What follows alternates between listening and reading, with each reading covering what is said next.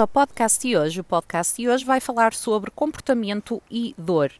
Vamos falar um bocadinho sobre o relacionamento que existe entre quadros de dor ou patologias que possam causar dor nos cães e como isso afeta o comportamento dos mesmos. Muitas pessoas uh, não sabem ou não, não estão informadas de que uh, quando os cães demonstram ou têm dor, não estou demonstram é, é, incorreto, que sentem dor ou têm algumas patologias que podem provocar dor, mesmo que não seja constante, faz uh, ou pode muito bem ser a influência principal na alteração comportamental do cão. E quando nós falamos em alterações comportamentais, Estamos a falar de coisas tão simples como o cão começar a caminhar mais devagar, deixar de subir para locais onde ele subia antes, como para comportamentos de uh, comportamentos agressivos, por exemplo.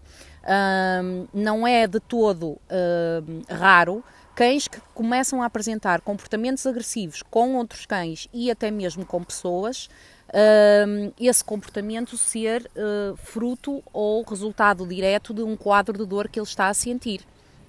Portanto, e por isso é que é muito importante que quando vocês veem alterações comportamentais nos vossos cães, nomeadamente a nível, seja, seja a nível de mobilidade, como a nível de comportamento direto, de, de exibição de comportamentos agressivos ou mesmo um, outro tipo de comportamentos, vocês devam contactar um veterinário que seja especializado ou que entenda a correlação da dor com o comportamento e que vos possa fazer um diagnóstico mais correto para vocês terem a certeza que realmente não existe quadro de dor que esteja a influenciar o comportamento do cão.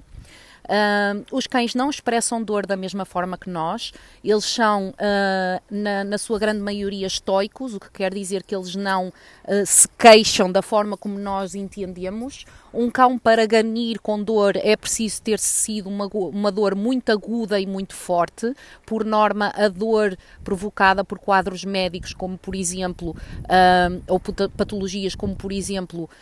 artrites ou artroses, não provocam dores agudas que façam façam com que eles vocalizem. E então uh, fica complicado nós percebemos realmente se o cão tem ou não tem dor. Mas há alguns sinais que vocês podem ter atenção, nomeadamente os que eu já, já falei antes, mas também, por exemplo, quando um cão começa a lamber as patas da frente ou de trás de uma forma um pouco mais compulsiva do que alguma vez uh, fez antes, ou cães que realmente não parecem não ter uma posição quando estão deitados, estão constantemente a, a mudar de posição ou parecem não sossegar, ou até cães que quando estão a dormir acordam subitamente e ficam meio, parece que ficam meio abananados, não sabem bem o que estão a fazer